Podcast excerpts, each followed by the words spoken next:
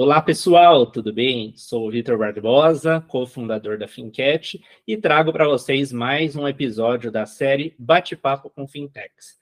Para você que não viu ainda nenhum outro episódio, fica o convite, tanto no nosso canal no YouTube quanto no Spotify, tem uma série de bate-papos que a gente fez. E a ideia qual que é? Trazer alguém que esteja nesse mundo das fintechs, algum especialista, algum founder, alguém que esteja estudando esse universo, para trazer alguns pontos para a gente conversar. E hoje, mais uma vez, temos um convidado para lá de especial. A gente está aqui hoje com o Tiago Costa. O Tiago Costa, que faz parte da fintech Bentley, e ele vai explicar para a gente o que, que a fintech dele faz, o que ele faz lá na fintech, e a partir disso a gente vai trazendo alguns outros pontos que possam interessar vocês aí de casa. Primeiramente, então, seja muito bem-vindo, Thiago, obrigado por ter aceito o convite, e queria que você se apresentasse para o pessoal, por favor. Oi, pessoal, tudo bem? Oi, Vitor. Primeiro, muito obrigado, é um prazer enorme estar aqui. É, acho que é um assunto que eu tenho muita paixão de falar, eu acho que é um assunto que é super importante, né? Quanto mais educação sobre o nosso sistema financeiro a gente conseguir é, é, distribuir, melhor, né? Acho que é, é, importante a participação das pessoas. Então, muito, muito obrigado. E, e, e para todo mundo que está nos ouvindo, né? Obrigado por estar aqui, dispondo do tempo de vocês para conhecer um pouquinho mais do que a gente está fazendo. Então, me apresentando, né? Eu sou o Tiago Costa, eu sou formado em engenharia mecatrônica pela USP São Carlos e eu sou um dos cofundadores do Bentley, né? Eu, junto com a Marília Han e o Davi Holanda, fundamos o Bentley em 2020, que é uma fintech de banking as a service. E hoje o meu papel dentro da, da, do Bentley é eu sou o diretor de produtos e tecnologia. Então eu sou responsável por toda a esteira de desenvolvimento de produtos, desde a ideação, né, até a gente colocar os produtos no ar e sustentar a plataforma tecnológica do Bentley. E falando um pouquinho do Bankly, né? O Bankly ele é uma plataforma do sistema financeiro. É, a gente se posiciona muito como plataforma, acho que isso é super importante, que a gente empodera outras empresas e empreendedores a poder oferecer produtos e serviços financeiros para os clientes, né? Através de uma solução de banking as a service. Muito bom. É, entrando mais em detalhes sobre o Bentley, você comentou, vocês fundaram tudo, e você falou de uma palavrinha que talvez nem todo mundo de casa conheça, uma expressão, Banking as a Service.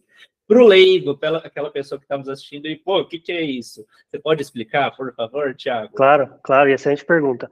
Banking as a Service é um termo que ficou é, bem famoso né, nos últimos anos, que são plataformas que estão oferecendo produtos e serviços para permitir que outras empresas que não são tradicionalmente do sistema financeiro consigam entrar nesse sistema financeiro de uma forma mais fácil e mais rápida. Então, né, traduzindo para o português, né, seria um banco como serviço. Então, você disponibiliza soluções que ajudam outras empresas a entrar nesse mercado sem que elas precisam ter que fazer tudo dentro de casa. E aí, com isso, você entrega né, não só tecnologia, mas expertise, time to market é, e todo o suporte necessário, né, regulatório, para que a, essa empresa consiga oferecer esses produtos e serviços. Muito bom, obrigado, Thiago. E seguindo, quem pode contratar a solução de vocês hoje? É um, qualquer porte de empresa, precisa ser uma empresa de tecnologia, pode ser varejo? Dá um, um panorama para o pessoal que começou a se interessar por isso. Boa, excelente pergunta. Qualquer empresa consegue contratar a gente. É claro que é, quando a gente fala de, de, tecnologia do ramo financeiro, né, ter um background em tecnologia é importante, mas não precisa ser uma empresa do ramo de tecnologia. A gente tem clientes de praticamente todos os ramos de negócio e a gente valoriza bastante isso.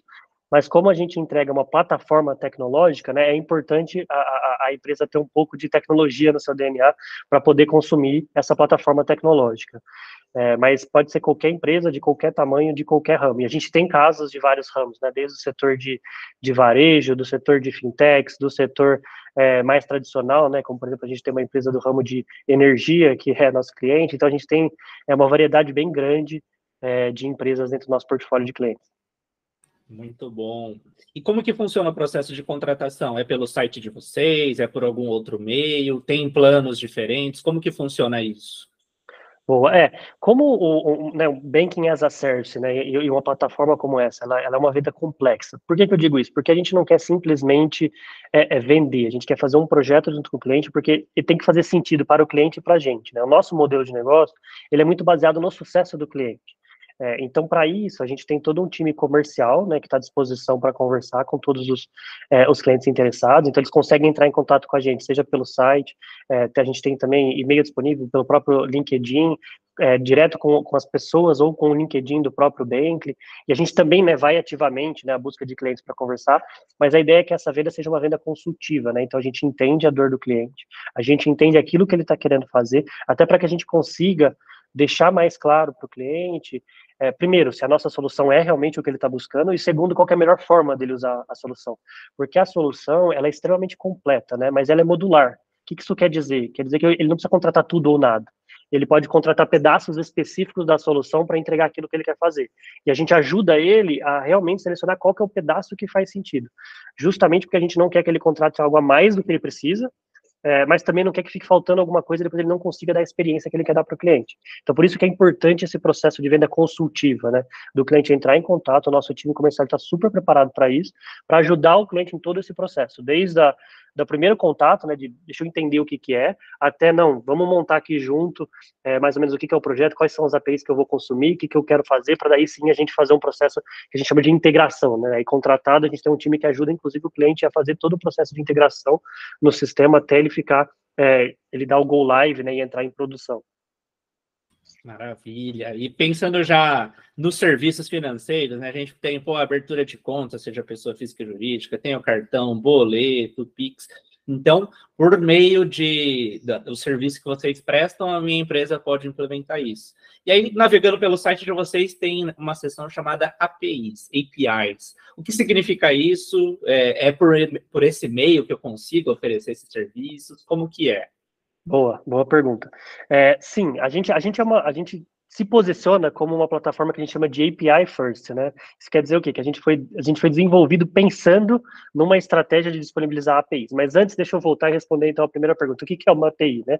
Se a gente for pegar, né, o, o, é um acrônimo que significa Application Programming Interface, que é basicamente é, é uma interface de comunicação de programação que ela facilita a integração entre sistemas. Então, fazendo um, um é, uma metáfora que eu gosto de fazer é como se fosse, por exemplo, você vai num restaurante e você tem um garçom. O que, que o garçom, qual que é o papel do garçom dentro do restaurante? Ele vai te trazer o que, que tem lá dentro do restaurante para você, sem você ter que se preocupar com a complexidade da cozinha, né? Então você vai lá, você olha o menu, você escolhe aquilo que você quer e você não precisa saber como é que funciona a cozinha, qual que é o tamanho, se ela é grande, se ela é pequena, se tem cinco pessoas, se tem 15, se tem, você não se importa com o que tem lá. Você usa essa interface de comunicação para você fazer o seu pedido, o garçom vai lá, aí ele né, vai para dentro do restaurante, faz o processamento lá, né, manda as informações, seja né, para o chefe, para como for, e te volta com aquilo que você pediu. Então, fazendo esse paralelo, a API funciona mais ou menos dessa forma. Então, ela é uma interface de programação que você pode se conectar a ela, e aí você segue uma documentação, né, que seria mais ou menos o menu do que ela está disponível para fazer, e aí, seguindo essa documentação, você fecha essa conexão, manda para ela uma chamada, e ela te responde de acordo com aquilo que ela foi preparada para fazer. E aí, com isso, você conecta seu sistema ela sem ter que se preocupar com o que está por trás.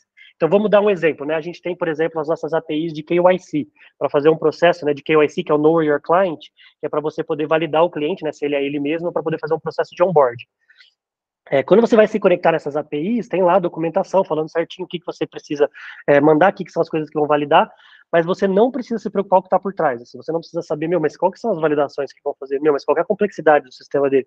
Meu, por trás ele está rodando na AWS, ele está rodando no Google Cloud, ele está usando o processamento de fornecedor A ou B. Você não precisa se preocupar com nada disso. Você chama a API, a gente vai processar, de acordo com a documentação, a gente devolve a resposta, e aí você tem a sua solução, a sua solicitação atendida.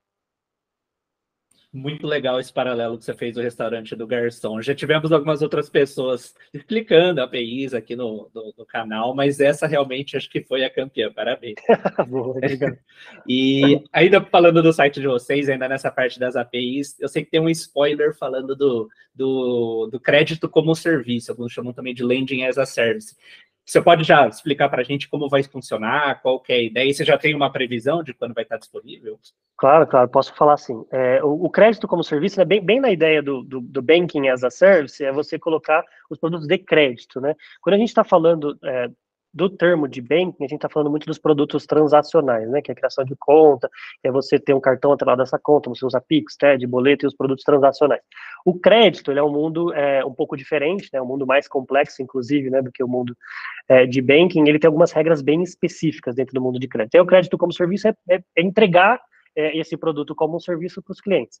A gente já tem hoje o produto de cartão de crédito como serviço, a gente já tem isso rodando é, com, com parceiros, é, e esse é um produto que está disponível, então se alguém tem interesse, né, e entrar em contato com a gente, a gente consegue oferecer esse produto de cartão de crédito como serviço. E a ideia é que a gente tenha um roadmap aí de outros produtos de crédito como serviço, né, para a gente colocar na linha do tempo. É, a gente está olhando ainda muito, quando a gente olha para a estratégia desse ano, né, do início do ano que vem, é, essa estratégia de crédito com certeza é uma das mais importantes aqui dentro do nosso roadmap, a gente tem bastante novidade que está por vir, é, então acho que vale a pena ficar atento, acompanhar no nosso site. Mas hoje o produto de cartão de crédito como serviço é um produto que a gente já está oferecendo dentro dessa plataforma de Credit as a Service. Muito bacana, pessoal. Então fiquem de olho para sempre estar de olho nas novidades. Se até o próprio Banco Central todo mês está lançando alguma coisa nova, teve lá atrás o Pix, Open Finance, tudo, imaginem as fintechs, né? Então vale a pena é, ter uma rotina de acompanhar as novidades. É, eu acho que um ponto importante, até tocando um pouco nisso, né, nesse, ambiente de inovação financeira, de repente quem está nos assistindo tem lá uma fintech, tem uma empresa, se interessou muito, mas toda mudança daquele receio, né? E quando a gente fala de sistema financeiro, pô, será que é legal? Tá dentro da regulamentação? É, como funciona isso? A pessoa está terceirizando, vocês, é, o cliente não precisa se preocupar em nada, ou ele precisa fazer algum processo junto ao Banco Central ou algum outro, alguma outra instituição? Como que é? Tá, acho que esse é um ponto super importante, e acho que uma das coisas que a gente é, se pregou desde o início, né, é estar em 100% compliance com as regras e regulamentações do Banco Central. Acho que isso é super, super, super importante para a gente. E a gente é uma empresa regulada pelo Banco Central, né, a gente é perante o Banco Central a gente acessa soluções de pagamento, né, tem o, o código, o, o, número COMP, né, o código de banco que é o 332, é, e isso é super importante. Por quê? Porque quando a gente entrega os produtos e serviços do Bankly, a gente entrega eles de acordo com as regulamentações do Banco Central. E a gente entrega isso como um serviço para o nosso parceiro. Então, o nosso parceiro, ele pode ter a consciência tranquila que quando ele chama as nossas APIs de KYC, e a gente faz essa validação e aprova ou não, por exemplo, a abertura de conta de um cliente, ele tem a tranquilidade de que essas validações estão sendo feitas seguindo as recomendações do Banco Central. E a gente está, né, seguindo não só é, as boas práticas, mas seguindo também as questões de reporte regulatório, de monitoramento de PLD, de regras e validações de listas de sanções e tudo que a gente precisa validar num processo de KYC. Então, nesse ponto, por ser é, licenciado, né, por a gente ter essa licença, por ser uma instituição de pagamento regulada, a gente consegue entregar é, essa, regula essa regulamentação como serviço para o nosso cliente. Então, o nosso cliente, ele não precisa ir atrás da própria licença. Ele pode, se ele quiser, não tem problema nenhum. A gente tem clientes que são regulados também, que usam o nosso serviço, que aí pode fazer sentido em termos de poder acelerar algum capability que ele não tem, ou alguma questão tecnológica que ele prefere usar a nossa plataforma, mas se ele não é regulado, ele também consegue usar a nossa plataforma. A gente tem vários clientes que não são, porque a gente garante 100% do, do, dessa parte regulatória, né? É, desde a composição, né, do processo de abertura da conta, até a composição de salvaguarda, até todos os processos de monitoramento, todas as questões de reportes regulatórios que precisam ser feitos, a gente entrega tudo isso para os nossos clientes para que ele não precise se preocupar em fazer isso. A gente faz isso por eles. Muito bom. Agora quero levantar uma bola que a solução de vocês já responde de maneira bem pronta isso que eu estou levantando, mas o que eu acho interessante, né? Antes de falar de fintech, de tecnologia e finanças, a gente já via algumas empresas não do sistema financeiro trazendo para dentro de casa alguma solução. Por exemplo, Magalu, por exemplo, Casas Bahia, que viram, pô, e se eu começar a oferecer o crediário para o meu cliente dentro da loja? Aí, mais recentemente, a gente vê o boom das fintechs e hoje a gente vê várias empresas lançando o seu braço fintech. Então, o iFood fez lá o dele, essa semana a gente teve anúncio da Apple, a Magalu fez a fintech. E aí, essa bola que eu queria levantar. Se você fosse um empreendedor de pequeno, médio ou grande negócio, você já passaria a olhar com mais carinho para essa questão de trazer para dentro de casa soluções financeiras? Acho que com certeza, sim. E o ponto da, da, da é, é o que a gente chama, uma tendência que a gente chama de embedded finance, né? É você pegar é, esse mundo financeiro e você embedar ele dentro da sua solução e não o mundo financeiro pelo mundo financeiro, mas para você poder empoderar e ajudar o seu cliente na jornada, né? Então, por exemplo, você olha uma jornada que você citou o exemplo, por exemplo, do varejo, né, que criou é, as soluções. Vamos pegar um exemplo da solução de crediário. É, o varejo não criou a solução de crediário porque, nossa, ele queria fazer uma operação de crédito e tal. Não, ele, ele criou uma operação de crediário porque ele queria vender mais. Tão simples quanto. Ele queria ajudar os clientes para que os clientes conseguissem lá comprar e ele conseguisse vender mais. Então, você pega uma jornada financeira, você coloca ela dentro de uma experiência não financeira, mas não só pelo objetivo de ser financeiro, mas sim pelo objetivo de empoderar sua jornada e de ajudar o usuário na ponta. Isso traz muitos resultados positivos. Então, esse, esse é um ponto que, assim, com certeza, se eu pudesse dar uma recomendação, né, para novos empreendedores e empreendedoras que estão surgindo, acho que vale muito a pena olhar para isso, mas muito com esse viés de, cara, como que eu consigo embedar produtos financeiros de uma forma que eu vou ajudar o meu usuário, que eu vou melhorar a jornada dele, que eu vou deixar o processo mais fácil, mais transparente, mais rápido, que eu vou poder, por exemplo, ajudar ele a fazer algum plano de crédito, eu vou poder ajudar ele a fazer uma, uma operação de pagamento que vai deixar a jornada muito mais simples. É, porque eu acho que for, se for para ir na linha de fazer é, um produto financeiro só por produto financeiro, pô, acho que isso, para você entrar nesse ramo, acho que talvez seja melhor você realmente ser uma fintech financeira, né, e ter esse objetivo. Mas agora, se você é uma fintech de outro meio, se você é uma, uma empresa de outro meio, né, um empreendedor de outro meio, mas você é, enxerga que talvez tenha dores financeiras que está atrapalhando a jornada do seu usuário, com certeza faz sentido você ver, você conversar com várias empresas, inclusive o Bank que pode te ajudar, para ver como que você consegue embedar é, essas soluções financeiras de uma forma para ajudar seu usuário, melhorar o seu produto, melhorar sua conversão e deixar a jornada muito mais fluida dentro desse processo. Legal. E último ponto antes da gente já caminhar para a parte final, mas ainda nessa bola que a gente levantou, a gente vê um, um, cenário muito interessante que as primeiras fintechs começaram a ter aquela solução bem específica. Então, vamos pegar, por exemplo, o caso do Nubank, que começou só com o cartão de crédito, para depois trazer a conta digital, o empréstimo e assim foi. A gente vê novas fintechs que surgem também com uma solução específica, então agora naquele cenário, pô, como que eu agrego mais coisas para dentro de casa? Aí tem os dois caminhos, né? Tem esse, pô, vou começar do zero, vou me regulamentar. Vamos pegar, por exemplo, um ERP, um sistema para pequeno negócio, que, pô, seria legal ter uma conta digital integrada isso. Vocês, como Bankly, vocês acham que faz muito mais sentido eles irem atrás de uma solução já pronta, já estruturada, Você fala, não, cara, vai lá, começa do zero e perde seu tempo fazendo isso. Com certeza. É aquela é, pergunta que, que é... foi bem para. Exato, com certeza eu acho que é muito mais fácil, faz muito mais sentido você procurar uma solução já pronta, principalmente porque o seu time to market vai ser infinitamente mais rápido, então você vai conseguir colocar o produto e testar muito mais rápido o seu investimento inicial, né, para manter isso é muito menor. E aí você consegue ir refinando, revalidando, reconstruindo o seu produto e fazendo um investimento nele conforme a necessidade. Para você ir lá, fazer do zero, tirar uma licença, você tem que fazer um investimento de caixa muito grande. Você tem que ter não só investimento em termos de, de dinheiro, né, mas em termos de de massa crítica pensante, né? Então você tem que ter muitas pessoas dedicadas a isso, você tem que ter especialistas, você tem que levar um tempo para fazer esse processo. Aí tem todo o trâmite burocrático para isso acontecer, né? Querendo ou não, para você conseguir tirar uma licença regulatória, você precisa passar por uma esteira de aprovação. E aí às vezes você leva, sei lá, um, dois anos para fazer isso e às vezes a janela de oportunidade já passou, né?